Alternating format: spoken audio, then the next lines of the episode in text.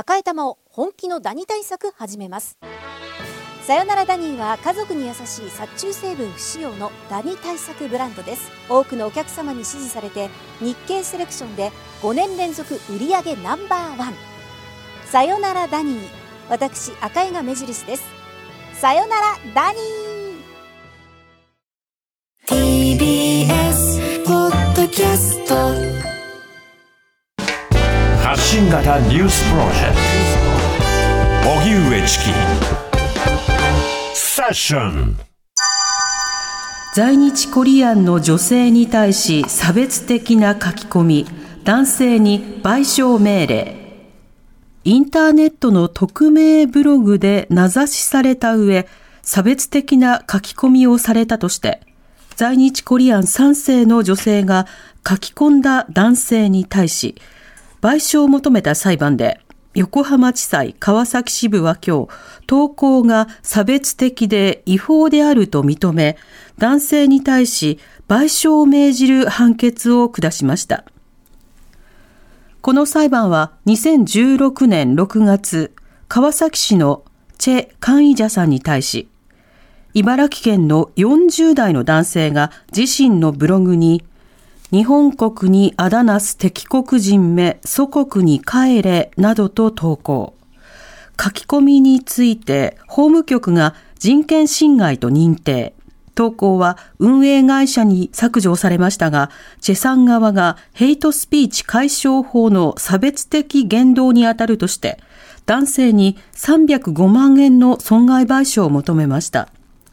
判決では、男性の投稿が地域社会から排斥することを先導する不当な差別的言動で、違法に人格権を侵害したと認定。男性に対して194万円の支払いを命じました。さあ、この裁判なんですけれども、はい、先ほど南部さんがお伝えくださったように、はい、えー、ブログで被告側がまあ差別書き込みをこう投稿し、で、それに対して法務局が人権侵害と認定して、まあ、この投稿が運営会社によって削除はされたんですけれども、その削除されたということを、まあ、逆恨みするような形で、まあ、被告側がチェさんに対して繰り返し、まあ、攻撃をこう続けていたという経緯がありました。で、この裁判について原告団の諸岡康子弁護士に伺っていきたいと思います。はい、諸岡さんよろしくお願いします。よろしくお願いします。よろしくお願いします。さあ、改めてなんですけれども、この裁判、どういった経緯で起こされた裁判なのかということについて教えていただけますか？はい、あの、今ご紹介していただいたことで、大体、あの、その通りなんですけども、はい。え最初、あのチェ・カインデさんがその川崎の桜本に対するあのヘイトデモの被害について国会で、えー、参考人として発言されたっていうことがきっかけになって、はい、2016年 ,16 年にこう行われた、まあ、桜本を標的にしたヘイトデモですよね。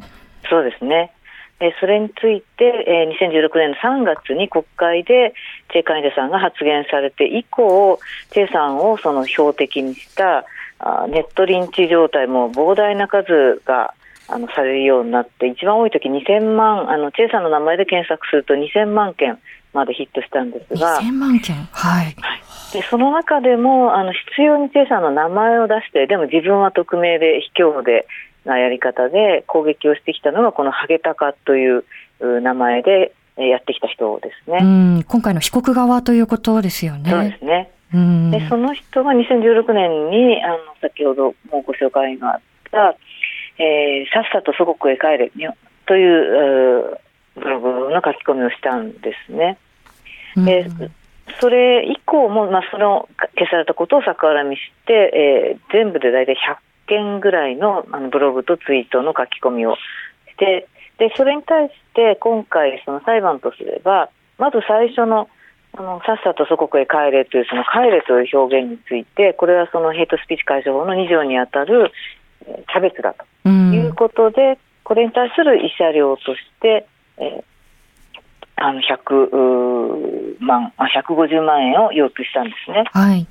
それから、それ以降のその4年間のものについては、チェイさんに対してその被害者ビジネスだとか、差別の当たり屋とか被害者面とか、そういうそのまあ攻撃をしてきたことに対しては、うん。えー名誉毀損もしくは侮辱だということで、えー慰謝料を別途100万要求したという経緯です。うん。改めて、まあ、今回のこう判決で男性に対しては、まあ、194万円の支払いが命じられたということになりましたけれども、その判決のこう中身について、諸岡さんが特にこう注目している点というのはいかがでしょ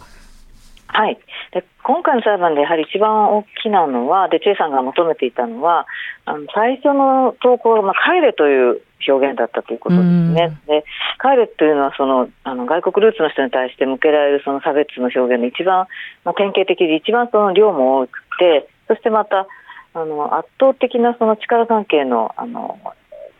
強弱にこう依拠した非常にその相手に深刻な被害を与えるものなんですけど、うんなかなかその死ねとかあの虫に例えたりとかする表現と違っていや帰ってくださいと外国人なんだから当然でしょうっていうのが結構ネット上でなんかあの、えー、ルフされちゃってるんですよう。ね。だからこれは差別じゃないだろうはい、書き込みではないだろうということでそうですね。ね。表現の自由の範囲内だろうっていうことがずっと、まあ、今年やかにあの反論として言われてきているんですけれども、いや、これ帰れっていうことはもう本人がここに、あの、外国ルーツだっていうことだけを理由にして、ここに生存してはいけないということを言われているわけで、うんあの最も差別の典型的に、そしてまた、帰れと外国ルーツの人が言われたら、あのお前こそ帰れって、まあ、日本人にやっぱり反論してもあまり意味がないっていう言葉を失うようなあの攻撃、卑劣な攻撃なので、うんところがそれはやはりなかなかその認められにくかったんですね。あのえーと死ね殺せとかそのいうのはまあ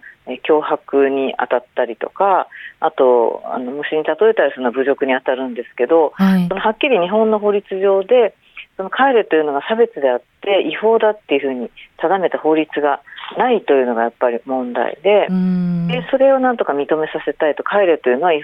差別だって違法であってこれ人に言ってはいけない表現なんだっていうことをあの、まあ、裁判上認めさせようというのがあの一つの大きな目的でした。なるほど。今おっしゃっていただいたように、この判決の中で、これが差別であり、だからこそ違法であり、なぜならそれは人格権侵害だからということがええ。認められた、この点自体については、諸岡さん、どんなふうに受け止めていますか？はい、そのそれこそがあの、まあ、私たちが求めていたことで、うん。でそれもはっきりとあのこの「帰れ」という表現がヘイトスピーチ解消法の2条の定義に当たるということが認定されてでそれが、えー人格権侵害で違法だというふうに判断されたので、うん。えーそうするとヘイトスピーチ解消法自体には禁止規定してはいけないっていうことは書いてないんですけども、うん実質的にそのここに当たるものっていうのは違法でしてはいけないものなんだっていうその、えーまあ、解消法のその足りないところを補うような非常にその、えー画期的な意義がある判決だと思っています。うーん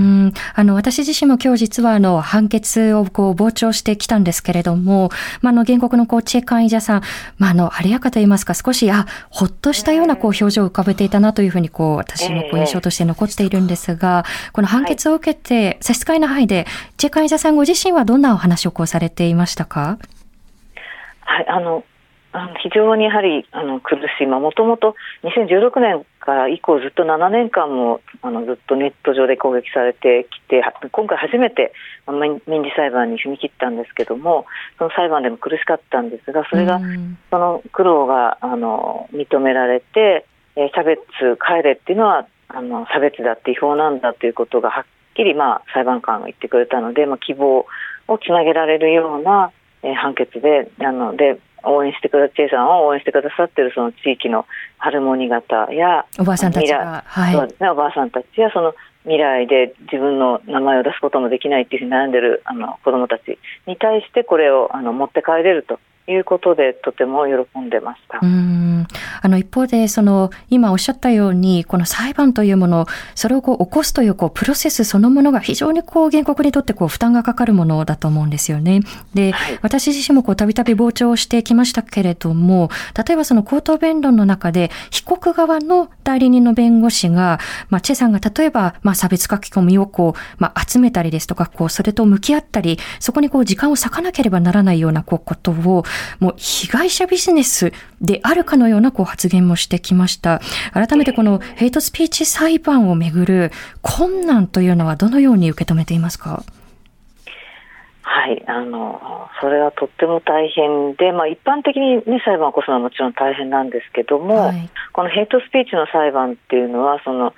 えー加害者ですね相手をその同じ人間としてうん認めていないその差別的な人がに対して直接その被害者がこうやり合わなければいけない公の場でやり合わなきゃいけない攻撃し合うっていうのは民事裁判の仕組みですから、うんそうすると公の場でまた新たにその、うん差別的な人からその差別的な攻撃を受けてダメージを受けるっていうのがもうひ必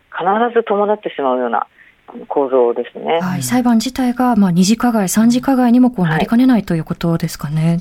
そうですね。うんで、あの直接のそのあまあ被告側だけじゃなくって、その裁判の報道を受けて、また新たにネット上で、えー二次被害、三次被害も受けるというのももう必ず伴ってしまいますし、うんやっぱりそれまず差別禁止法があれば。あのまあ、ヨーロッパなどではそういうふうに決められてますけどもまず差別禁止法を作らなければいけないし、うんあのもし差別があった場合には、あの原告、被害者の人が差別だって訴えると、こう被告の側が、いや、自分は差別、これは差別じゃないっていうのを主張立証しなければいけないっていう、まあえー主張立証責任の転換がありますし、うんそもそもその裁判の場じゃなくって、国内人権機関というその被害者の救済のための独立の行政機関がある、まあ、大体セットであるので、はいそういう公の場でこう1対1でやり合ったりとか、そんなことしなくてもいいんですよね。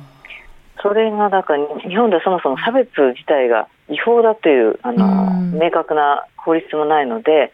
ですので一般的なその、えー不法行為に照らして、えー戦わなければいけないというので非常に負担が大きいです。でもし勝っても、今日も、まあ、最後まで判決出るまでわからなかったですが、はい。えー違法だというふうに認めてはもらえるとしても差別だって認められるかどうかもわからない差別禁止法がないのでそそもそも差別かどうか認定してくれるかどうかもわからない、はい。まあ、そういう非常に大変な中であの被害者のチェさんがまた被害を受けながらこういう裁判を起こしたことはとても尊いですしその尊い戦いがあ今回まあ実を結んでちゃんと裁判官の心に響いて、えーいると思います。うん。それがこの結果に結びついたというふうに思っています。はい。あの、諸岡さんがご指摘くださったように、例えば政府から独立した国内人権機関というのは、まあ国連などから作りなさいよ、日本でも作りなさいよということで、もう20年近くずっとこう勧告を受けているんですけれども、まあ足踏みが続いているということで、まあ、なおかつ包括的に差別をこう禁止する法律もないので、